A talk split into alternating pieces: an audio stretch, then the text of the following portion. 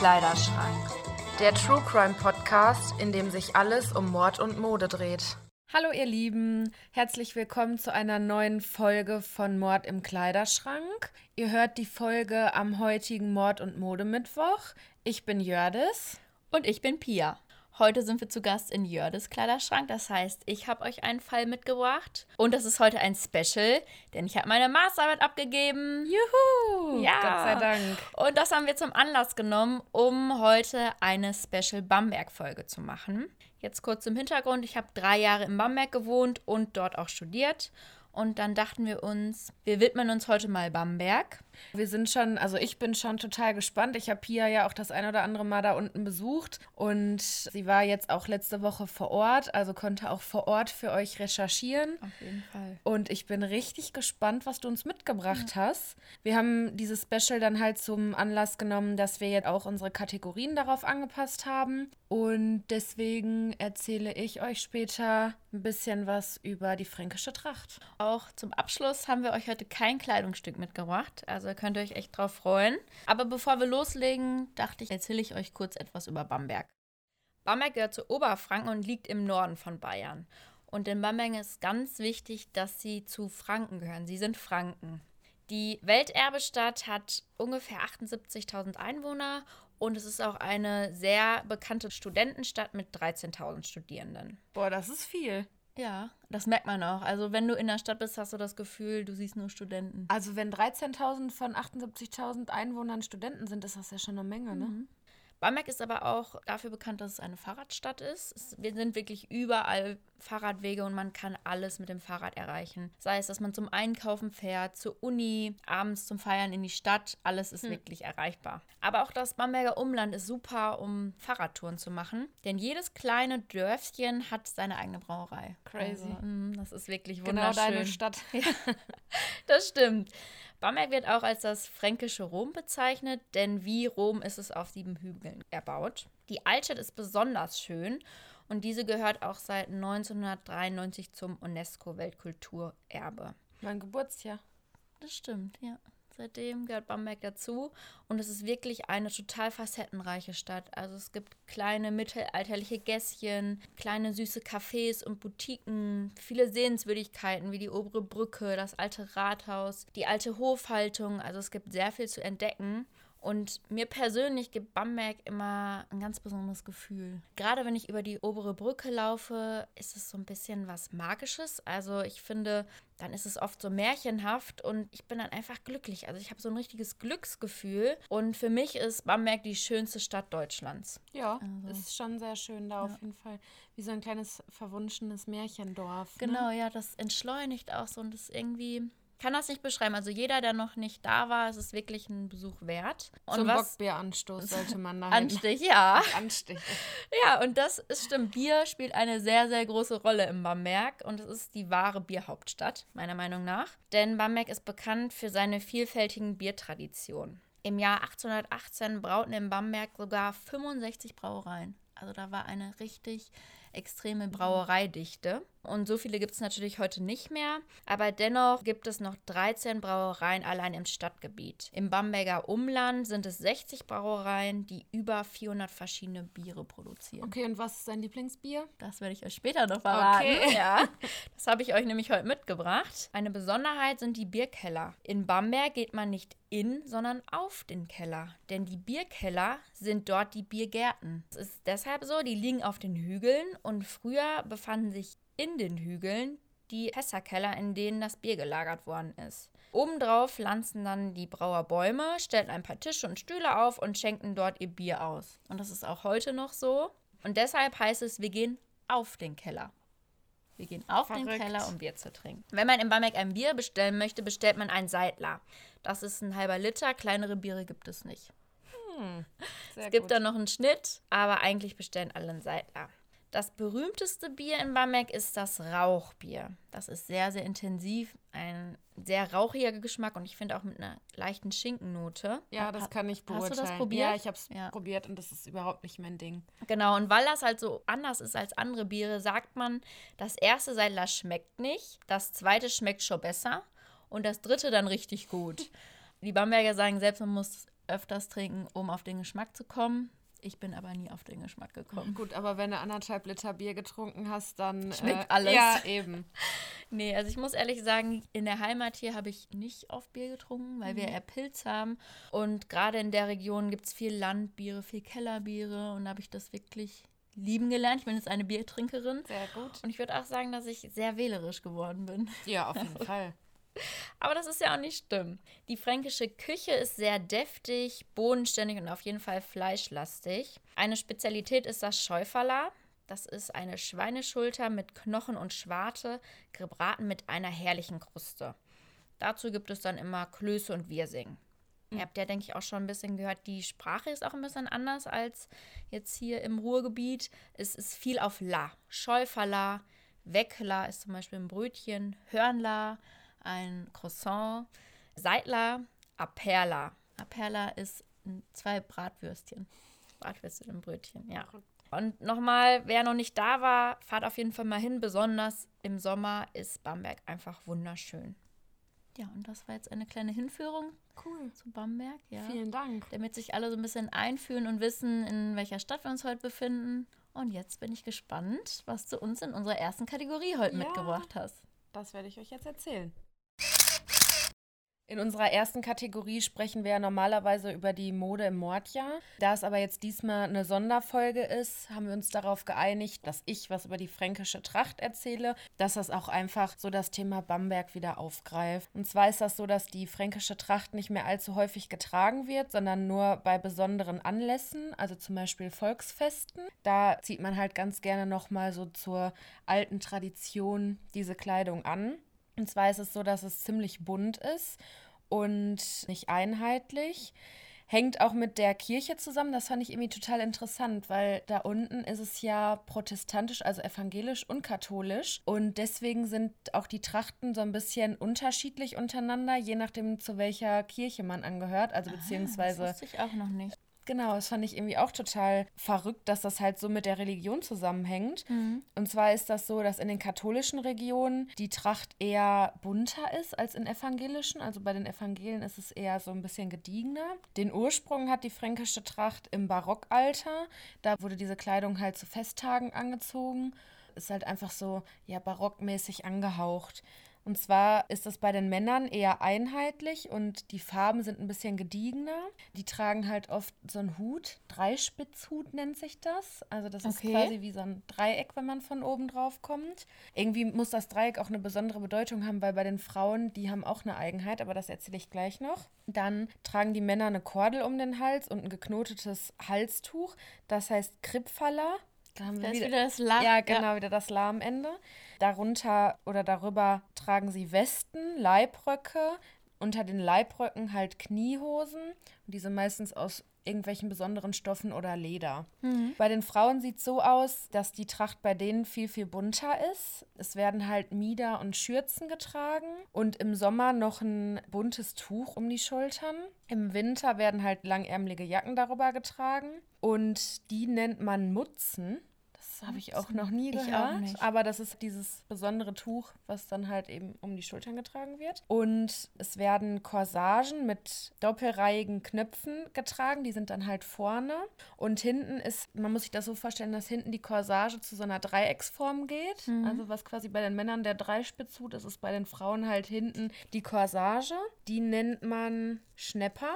Schnepper. Ja, das wusste ich auch nicht. Da musste ich auch erstmal googeln, was Schnepper ist. Das habe ich nämlich noch nie gehört, aber Ich so nennt nicht. man das. Ah, guck mal, wir lernen noch richtig viel. Ja, man darf das jetzt nicht mit der bayerischen Tracht vergleichen, weil da wird ja hinten die Corsage geschnürt. Oder vorne auch, ne? Ja, oder manchmal vorne. Ja. Das ist eigentlich immer vorne, ne? Aber Ich glaube, die wird immer vorne geschnürt. Ja, und bei der fränkischen Tracht ist es halt so, dass die eben vorne diese Knopfreihen haben und halt keine Schnürung und dafür aber hinten dieses Dreieck. ah, ja, okay, also dann doch anders als die bayerische Tracht. Genau, also das hat mit dem, wenn man sich da mal Bilder von anschaut, hat das jetzt nicht wirklich was mit einem Dirndl zu tun. Das Einzige, was ähnlich ist, dass ein Rock ist und eine Corsage, aber Und vom eine Aufbau. Ne? Ja. Dass eine Schürze getragen wird. Ja, aber vom Aufbau her sind das zwei komplett andere Stilrichtungen. Ich finde auch wieder interessant, was für einen Einfluss die Kirche auch hat. Das hätte ich auch irgendwie nicht gedacht. Also, Ja, es ist ja auch, es sind ja auch die Kerwer, gerade in der Region da unten auch sehr besonders. Wird auch immer die Kirchweih gefeiert.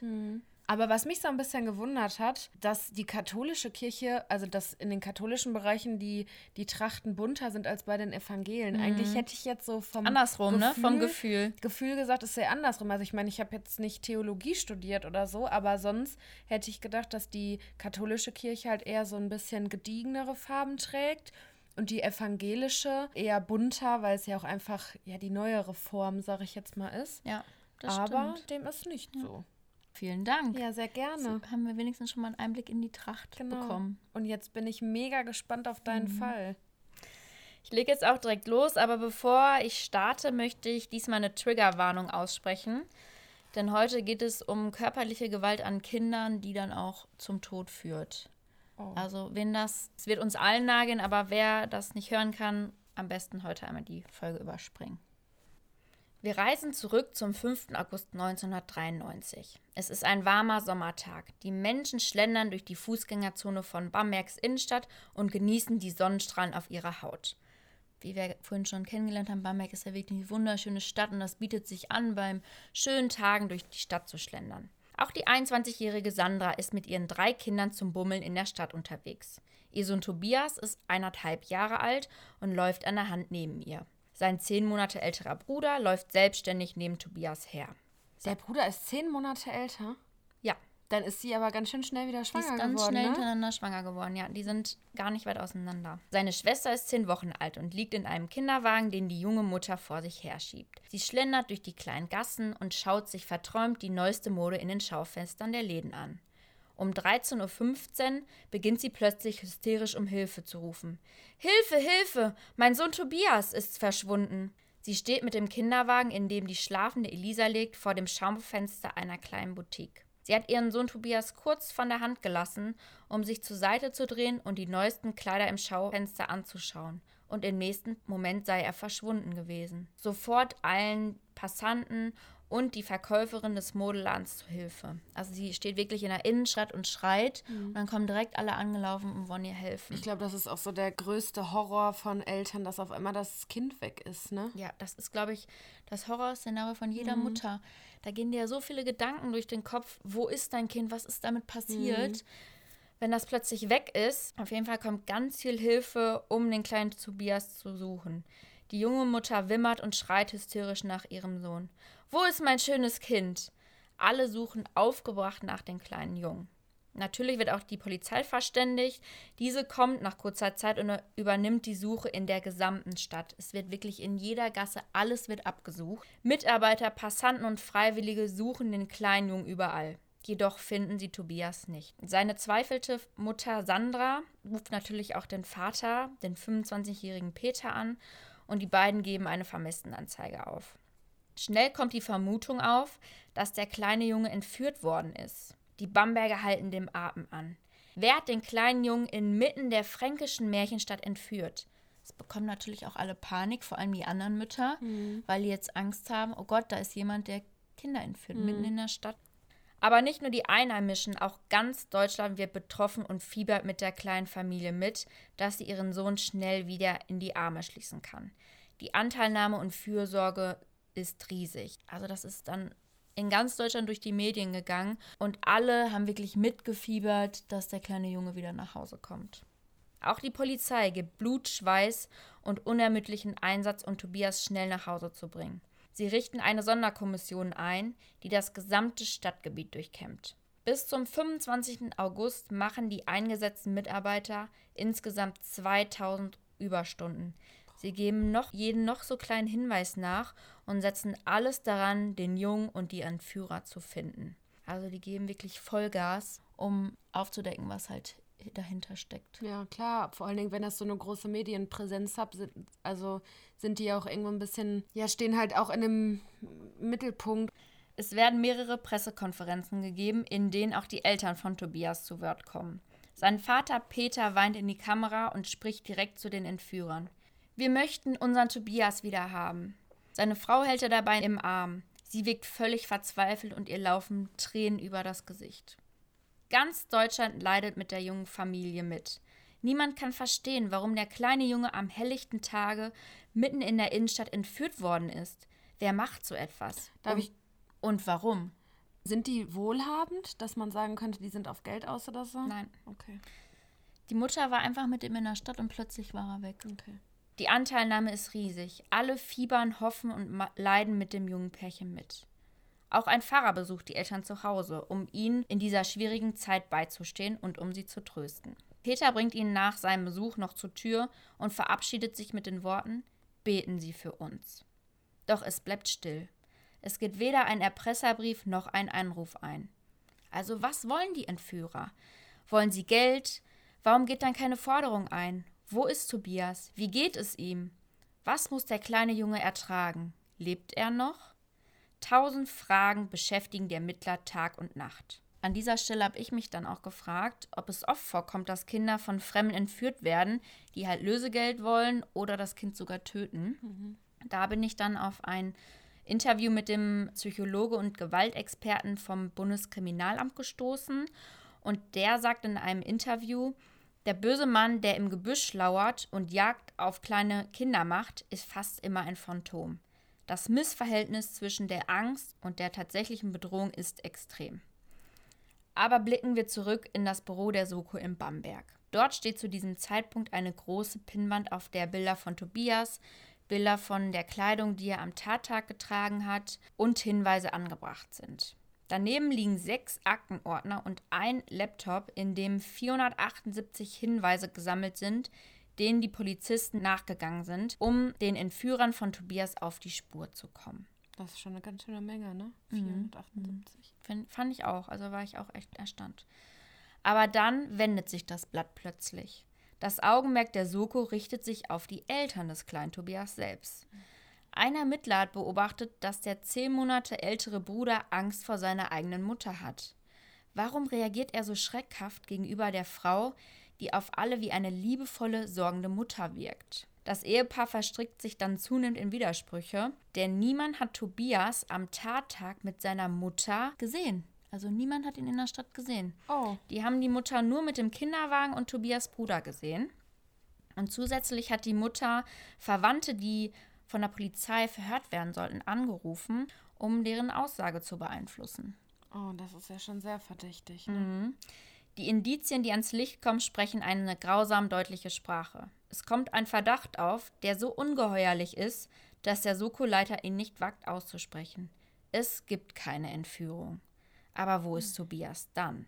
Die Eltern werden dann nochmal in die Mangel genommen und wirklich intensiv verhört. Dann knickt endlich als erstes der Vater ein und gesteht und dann auch die Mutter.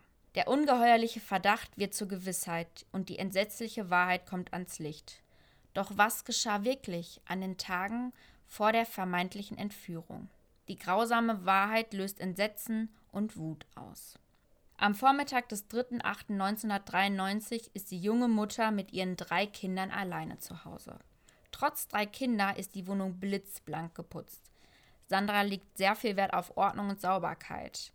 Sie hat den ganzen Morgen bereits aufgeräumt und gewischt, damit wirklich alles tipptopp aussieht. Ihr ist es ebenfalls wichtig, dass die Kinder sauber gekleidet sind, sich nicht schmutzig machen und sich ordentlich benehmen. Sie sollen immer aufessen, gerade sitzen und leise sein. Also richtige Vorzeigekinder. Gott, arme Kinder. An diesem Tag bekommen Tobias und sein älterer Bruder nach dem Frühstück einen Kakao. Den mögen sie so gerne. Tobias freut sich total auf den Kakao. Jedoch ist er beim Trinken ungeschickt und schüttet etwas Kakao auf den frisch gewischten Küchenboden. Sandra ist entsetzt. Sie hat gerade alles sauber gemacht und jetzt macht Tobias alles wieder dreckig. Sie schreit den kleinen Jungen an und rastet aus. Als Strafe für sein Missgeschick tritt sie ihm in den kleinen Bauch. Was? Ja, Oh, also sowas kann ich überhaupt nicht gut ertragen, ne? ich auch nicht. Dabei reißt die Milz des kleinen Jungen. Wie fest hat die denn bitte zugetreten? Boah, ich kann sowas nicht verstehen. Ich finde das so schrecklich. Ich nehme jetzt mal deine Hand für, Ja, die, für die nächsten oh. Szenen. Ja. Er fällt zu Boden und krümmt sich vor Schmerz. Er bleibt auf dem Boden neben dem Klecks Kakao liegen. Es bleibt still. Die Mutter ist zufrieden, denn die Kinder benehmen sich und geben keinen Mucks von sich. Ach du Scheiße. Zum Mittag kocht sie Reis. Sie bittet dann alle Kinder an den Tisch, um zu essen. Doch Tobias möchte den Reis nicht essen. aber seine Mutter zwingt ihn dazu. Jedoch hat er solche Schmerzen, dass er das Essen nicht bei sich behalten kann. Er erbricht dies wieder. Das macht Sander erneut wütend. Wie kann er das gekochte Essen von ihr ausbrechen und dann wieder alles schmutzig machen? Sie drückt den kleinen Jungen mit dem Kopf in sein Erbrochenes. Oh. Danach duscht sie ihn zur Strafe kalt ab. Trotzdem ist sie ein bisschen verunsichert. Hat es etwas mit dem Tritz von vorhin zu tun, dass Tobias sein Essen erbrochen hat?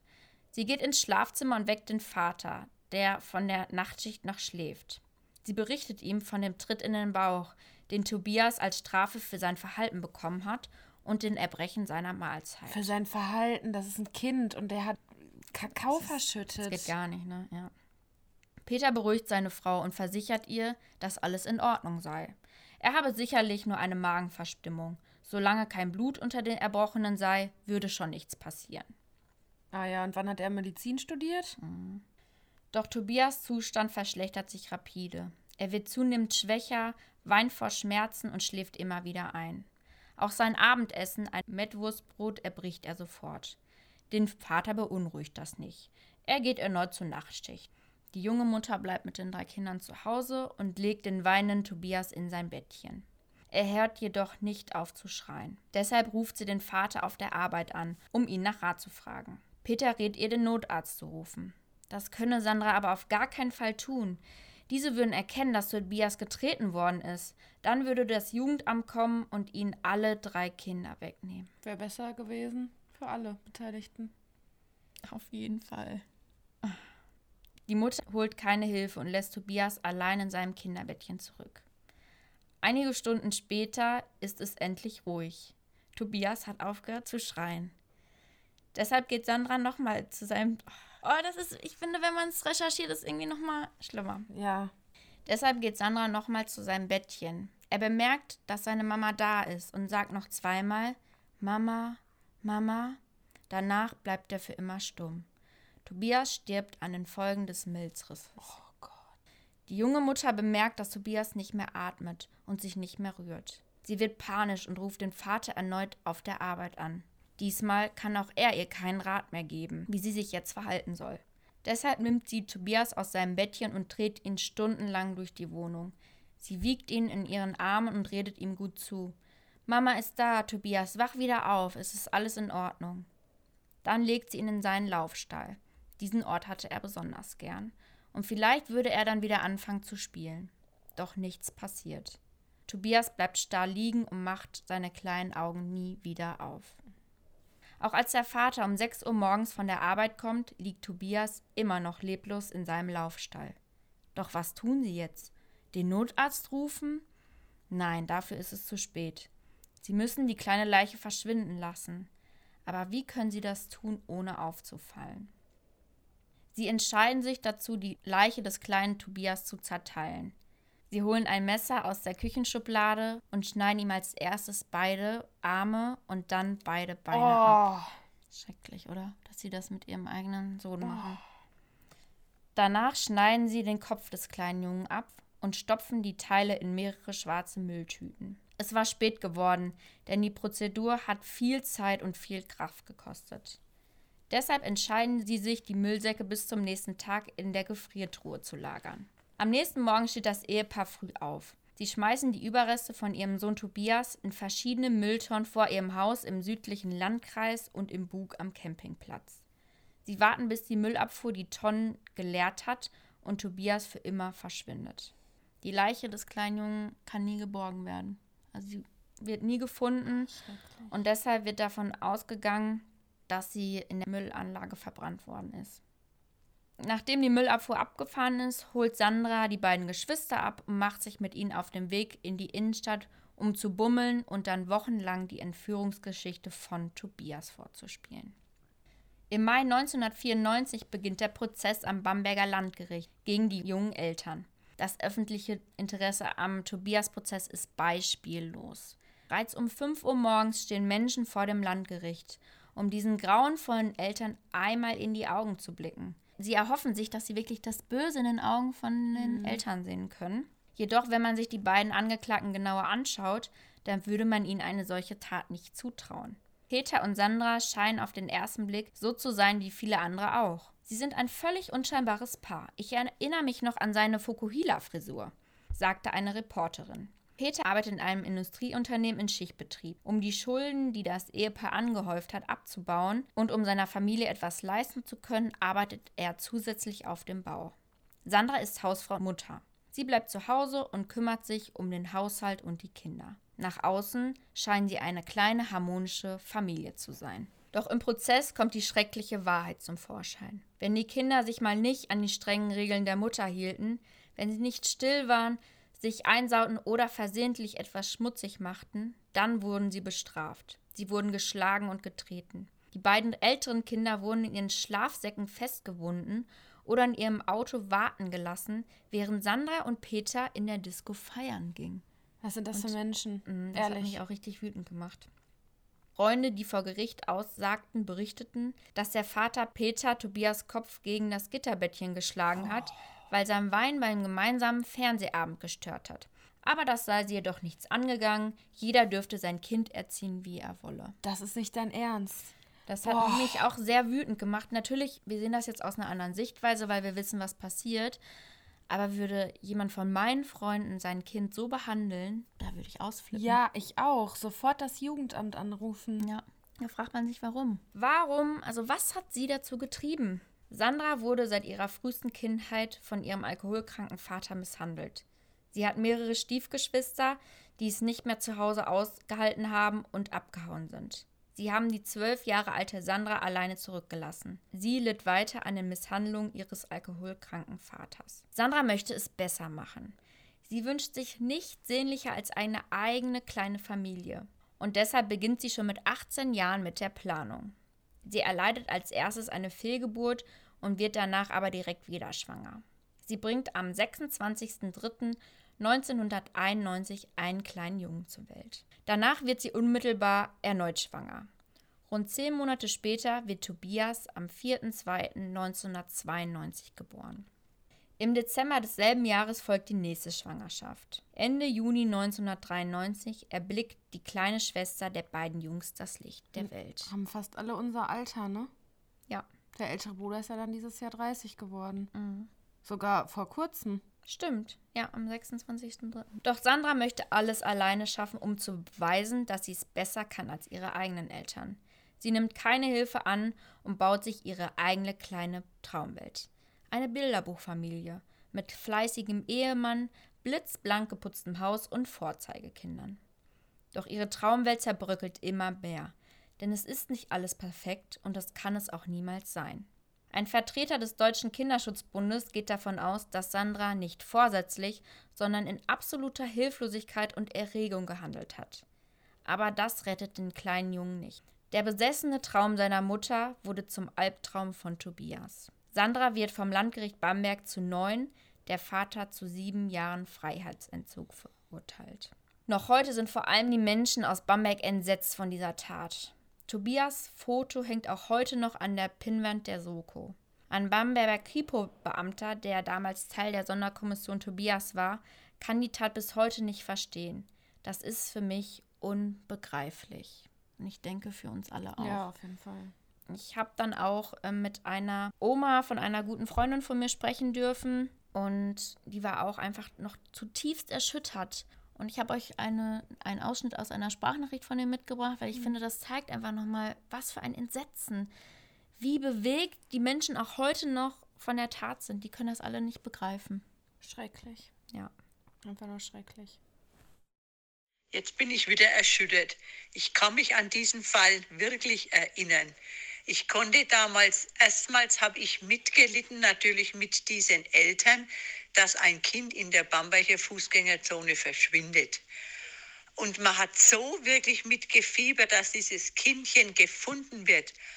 Aber als das dann rauskam, dass die Eltern das Kind selbst ähm, praktisch wie Müll entsorgt haben, mir hat das Herz wehgetan. Und wenn ich jetzt drüber nachdenke, tut mir das Kindler heute noch leid. Aber man weiß nicht, was in diesen Eltern damals drin war. Ich, das kann ich nicht mehr so nachvollziehen, aber für mich ist sowas unmöglich, ein Kind einfach äh, zu, äh, umzubringen und dann entsorgen wie ein Stück Vieh, muss ich jetzt sagen.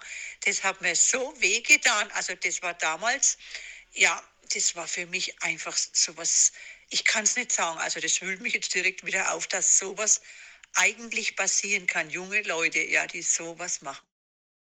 Ja, ich bin total erschrocken. Du musstest gerade auch kurz meine Hand halten mhm. und wir waren, glaube ich, beide den Tränen nah. Also ich finde einfach für sowas keine Worte. Ich finde es so schrecklich. Ich meine, ich bin ja auch jetzt schon dreifache Tante mittlerweile. Und wenn ich mir vorstelle, dass den dreien irgendwas passieren könnte, ne? Schrecklich. Finde ich, ich kann es überhaupt nicht in Worte fassen. Ja, das hatte ich auch. Ich fand das auch beim Recherchieren total intensiv. Ich musste auch manchmal stoppen, aber ich dachte, das kann doch jetzt nicht sein. Hm. Erstmal, die hat ja wirklich, es ist ja schon fast ein Zwang. Die hat diesen Traum von der perfekten Familie und es ist nicht immer alles perfekt. Es kann gar nicht sein. Nein, das, das geht auch nicht. Aber auch, dass sie dieses Schauspiel über so viele Wochen ja, das dann, ja. irgendwie fortgeführt hat und dass sie einfach ihr eigenes Kind umgebracht hat und dann wirklich zerstückelt. Ja, zerstückelt, in Müllsäcke gepackt und das einfach wie Müll behandelt hat, indem sie es einfach weggeschmissen hat. Boah. Das geht gar nicht. Nee. Ne? An dieser Stelle, ich habe mich dann wirklich gefragt, warum? Wie kann das passieren? Weil man denkt ja immer, Eltern leben, lieben ihre Kinder so sehr, das ist das Wichtigste für sie im Leben. Ja. Und wie kann das dazu führen? Ich habe dann auch ein bisschen recherchiert und mir eine Statistik zur Kindestötung des Bundeskriminalamts angeschaut. Von 2000 bis 2018 wurden laut Statistik insgesamt 3473 Kinder getötet, die unter 14 Jahre alt waren. Im Jahr 2017 waren es bundesweit 143 unter 14-jährige Tötungsopfer. Hiervon waren 111 Kinder jünger als sechs Jahren. Nach wie vor wird in Deutschland jeden zweiten Tag ein Kind getötet. Im Durchschnitt sind es drei Kinder pro Woche, die durch Gewalteinwirkung sterben. Ist das nicht grausam? Das ist, das ist mhm. ganz grausam. Und was meinst du, wie hoch da wahrscheinlich auch noch die Dunkelziffer mhm. ist? Ne? Mhm. Das ist es gerade. Ja. Daneben werden zwischen 3000 und 4000 Kindern von ihren Eltern körperlich misshandelt. Tatsächlich dürfte aber die Dunkelzahl noch viel höher liegen, denn ein Fall von Misshandlung oder Vernachlässigung geht erst in die Statistik ein, wenn es amtlich erfasst worden ist. Wie viele Kinder ihren Eltern zum Opfer fallen, weiß niemand. Tatsache ist, dass der Totenschein nicht immer die Wahrheit sagt. Der Gewaltexperte beim Bundeskriminalamt sagt, wenn Sie ein totes Kind unter einen Lastwagen legen, ist die Todesursache nur noch schwer zu ermitteln was man ja auch mitbekommen hat, jetzt auch in der Corona-Pandemie, ist ja auch die Gewaltzahl nach oben mhm. gegangen. Deswegen bin ich auch mal gespannt, wie sich dann diese Statistiken auch entwickeln. Weil es ist einfach schrecklich, dass so viele, mir war nicht bewusst, wie viele Kinder nee, das wusste in der ich auch nicht. sterben. Ja. Und wie du auch gesagt hast, die Dunkelziffer ist bestimmt noch viel, viel höher. Aber was schon belegt werden konnte, dass die Kinder öfters von ihren Müttern als von ihren Vätern getötet werden. Ja, und an dieser Stelle habe ich mich dann auch gefragt, warum töten Mütter ihre Kinder? Ich habe mich dann noch eingelesen, aber an dieser Stelle möchte ich jetzt nochmal sagen, ich bin keine Psychologin. Ich wollte einfach nur das für uns alle ein bisschen aufbereiten, die Thematik, damit wir das ein bisschen besser verstehen. Und die Tötung des Kindes durch die eigene Mutter ist in der Regel die tragische Folge einer individuellen Konfliktsituation. Die betroffene Mutter empfindet diese als nicht lösbar und sieht keinen anderen Ausweg, als ihr Kind zu töten. Sie verletzt damit ein ungeschriebenes Gesetz, das der natürlichen, allumfassenden, selbstlosen Mutterliebe. Diesem überhöhten Ideal wollen die betroffenen Mütter gerecht werden. Sie haben den Ehrgeiz, perfekte Mütter zu sein und keine Fehler zu machen. Und genau an diesen Ansprüchen scheitern sie dann. Ja, da scheitert jeder Mensch, weil ja. kein Mensch perfekt ja. ist. Und das ist auch das Schlimme, dass wir alle nach diesem Perfektionismus streben. Aber ich finde, meistens sind es auch diese die unperfekten kleinen Facetten, die einen Menschen so besonders ja, machen. Ja, auf jeden Fall. Den Taten können unterschiedliche Motive oder psychische Störungen zugrunde liegen. Ich habe jetzt einige Beispiele mitgebracht.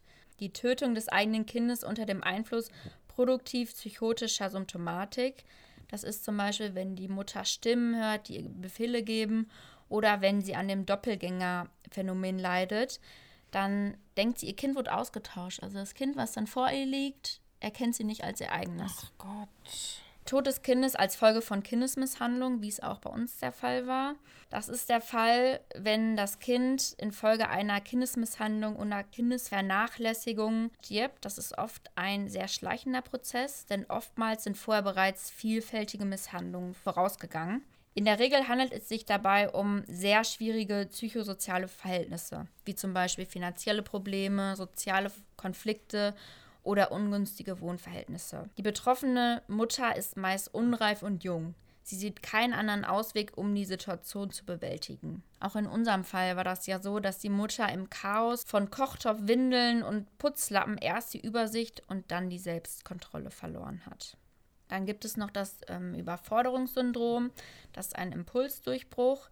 In einer Akutsituation kommt es, kommt es zum Übergriff auf das Kind, was im Einzelfall dann zum tödlichen Ende führen kann. Den Neonatizid, davon spricht man, wenn das Kind 24 Stunden nach der Geburt bezeichnet wird.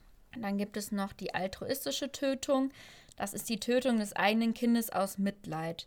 Das kommt zum Beispiel vor, wenn das Kind eine sehr schwere Krankheit hat oder dauerhaft behindert ist. Mhm. Die Tötung aus Rache, das ist, wenn ein Elternteil das Kind aus Rache tötet, um damit sich an den Partner zu rächen. Wie krank. Das, mm. Und was leider auch noch vorkommt, ist die Tötung der einen Tochter wegen des Geschlechts. Auch heute werden Töchter ja getötet, weil sie weiblich sind, denn die männlichen Kinder sind in vielen Ländern noch höher angesehen, wie zum Beispiel in China oder Indien. Das im 21. Jahrhundert. Ja. Das war jetzt ein grober Überblick. Wer sich mit dem Thema noch intensiver auseinandersetzen möchte, dem kann ich das Buch Mütter, die töten Psychoanalytische Erkenntnisse und forensische Wahrheiten von Annegret Wiese empfehlen. Die hat sich wirklich nochmal intensiv damit auseinandergesetzt und die einzelnen Faktoren aufbereitet. Was ich aber finde, was man gerade bei den letzten beiden Aspekten sieht, dass es nicht immer eine psychische Krankheit ist, die dich mhm. dazu treibt. Das sind auch meist, also auch oft Glaubenseinstellungen. Mhm. Und da erwische ich mich selbst auch oft, wenn ich etwas nicht erklären kann, sage ich direkt, ja, das das ist krankhaft, das ist eine Krankheit. Mhm. Aber jetzt gerade auch das mit der Geschlechtszugehörigkeit, das ist ja wirklich. Ja, es ist halt einen kulturellen Hintergrund. Ja, ne? genau. Ne? Ja, und das finde ich, darf man nie vergessen. Man muss halt mhm. halt immer das analysieren und mhm. genau dann sich anschauen, woher kommt das? Was ist jetzt wirklich die Ursache dafür? Ja, vor allen Dingen jeden Fall für sich halt anschauen, ne? Genau. Oh, also ich bin auf jeden Fall jetzt echt fertig. Das war harte Kost. Ja, ne? total. Ja. Das ist wirklich schrecklich. Ja. Deswegen habe ich auch heute extra die Triggerwarnung gesagt, weil mir sind ja auch gerade, musste ich ein paar Mal durchatmen, weil wirklich dachte, mir kommen gleich die Tränen, weil man ist entsetzt, man leidet mit. Wir wollen euch natürlich heute auch nicht so entlassen. Wie wir schon angekündigt haben, haben wir euch heute eine kleine Überraschung mitgebracht, denn ich habe euch mein Lieblingsbier mitgebracht. Oh, schön, dann bin ja, ich gespannt. Das werden wir uns jetzt erstmal aus dem Kühlschrank holen. Ja, machen wir. Ich habe euch heute das U des Maßbräu Bamberg mitgebracht. Das ist ein ungesponnenes, naturtrübes Bier. Für die, die sich jetzt fragen, was bedeutet ungesponnenes, also was unterscheidet das zum normalen Pilzbier? Der Druck macht tatsächlich den Unterschied. Normales Bier lagert vier bis sechs Wochen unter dem sogenannten Bundungsdruck und ungesponnenes Bier lagert zwar mindestens genauso lange wie normales Bier, aber ohne Druck. Oh, ja. das wusste ich noch nicht. Und jetzt würde ich sagen, mach es gerne mal auf. Ja für alle Bamberger, ihr dürft jetzt das kalte U aus dem Kühlschrank holen und mit uns anstoßen. Und für alle anderen, wenn ihr möchtet, dürft ihr euch jetzt gerne auch etwas Kühles zu trinken holen. Ja, dann. Dann würde ich sagen, Prost, Prost. trotz des traurigen Falls. Ja, das Bier kann ich jetzt gut gebrauchen, ja. würde ich mal sagen. Bin gespannt, wie es dir schmeckt. Mhm. Sehr gut. Wie würdest du den Geschmack beschreiben? Boah, schwierig. Also ich finde, es ist gar nicht so bitter. Mhm und auch nicht so super herb, aber es schmeckt schon anders als Pilz. Ja, ich finde es so eine, es ist angenehm herb. Ja, genau. Also es ist jetzt, wie gesagt, ich mag halt nicht Getränke, die so mega bitter sind, aber das schmeckt wirklich sehr gut. Ja. Fällt ja auch auf, dass es weniger Kohlensäure hat. Stimmt, jetzt wo du es sagst. Nimm noch mal ein Schlückchen. Ja. Tatsache. Hat weniger Kohlensäure, ja. ne? Das ist ein absolutes Kultbier in Bamberg. Meistens bleibt es nicht nur bei einem U, sondern es wären dann halt auch mehrere. Ja. Also ich finde, das passt perfekt zu allem. Man kann es zur Brotzeit essen, Ist ein entspanntes Feierabendbier. Man kann es schön dann mal auf der Terrasse im Sonnenuntergang trinken. Aber Wahnsinn, dass das auch ein halber Liter ist, ne? Also das ist ja wirklich alles. In Bamberg gibt es nur halbe Liter. Und die Biere haben auch mehr Prozent als bei uns. Das hat jetzt, glaube ich, 5,2 Mhm. Ja, Prozent. genau. Und für alle Leute, es hat auch wirklich ein wunderschönes Design. Auf sowas achte ich ja immer. Also es sieht sehr ansprechend aus. Ja, Bamberger Biere können schon wirklich was. Ja. So, und damit würden wir euch jetzt entlassen. Vielen Dank fürs Zuhören. Ähm, wir hoffen, ihr seid nicht zu schockiert. Und wenn ja, dann trinkt euch ein Bier, kommt runter. Gut, dann sage ich Tschüss. Tschüss, Und bis zum bis nächsten zum Mal. nächsten Mal.